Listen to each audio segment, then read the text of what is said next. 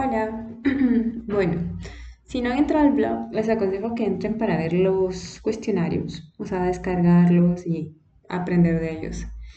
Hemos estado hablando sobre los atributos de la persona. En este caso, pues vamos a hablar sobre em, el atributo de estado civil.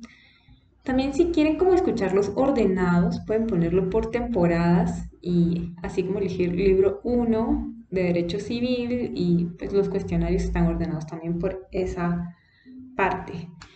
Bien, empecemos con el cuestionario, este es cortito. ¿Qué es el estado civil? El estado civil es un atributo de la personalidad que consiste en la relación que se haya entre las personas frente a los demás o frente a la sociedad. ¿Cuáles son las características del estado civil? Bueno, el estado civil tiene en total cinco características.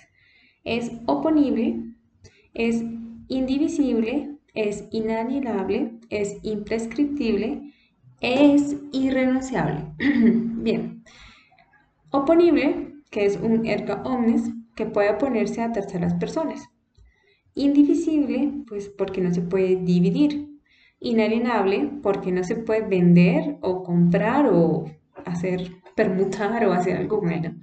Es imprescriptible ya que no se puede renunciar al estado civil. Usted tiene un estado civil sí o sí, soltero, casado, viudo, etcétera, pero tiene un estado civil.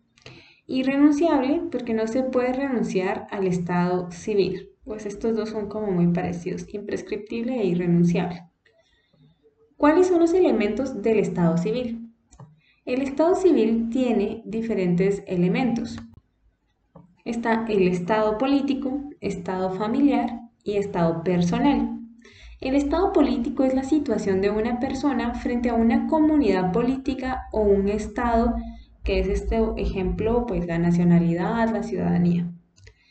El estado familiar es esa situación en la que una persona se encuentra frente a una comunidad política o un o, perdón, la familiar, situación en que una persona se encuentra frente a su familia y esto comprende lo relativo al matrimonio, parentesco, pues esto es como soltero, casado, unido respecto al, al parentesco que puede ser consanguinidad, afinidad.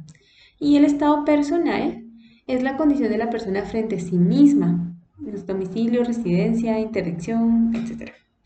Pues este es muy cortito y solo son estas preguntas del estado civil. Apréndanlo. Bye.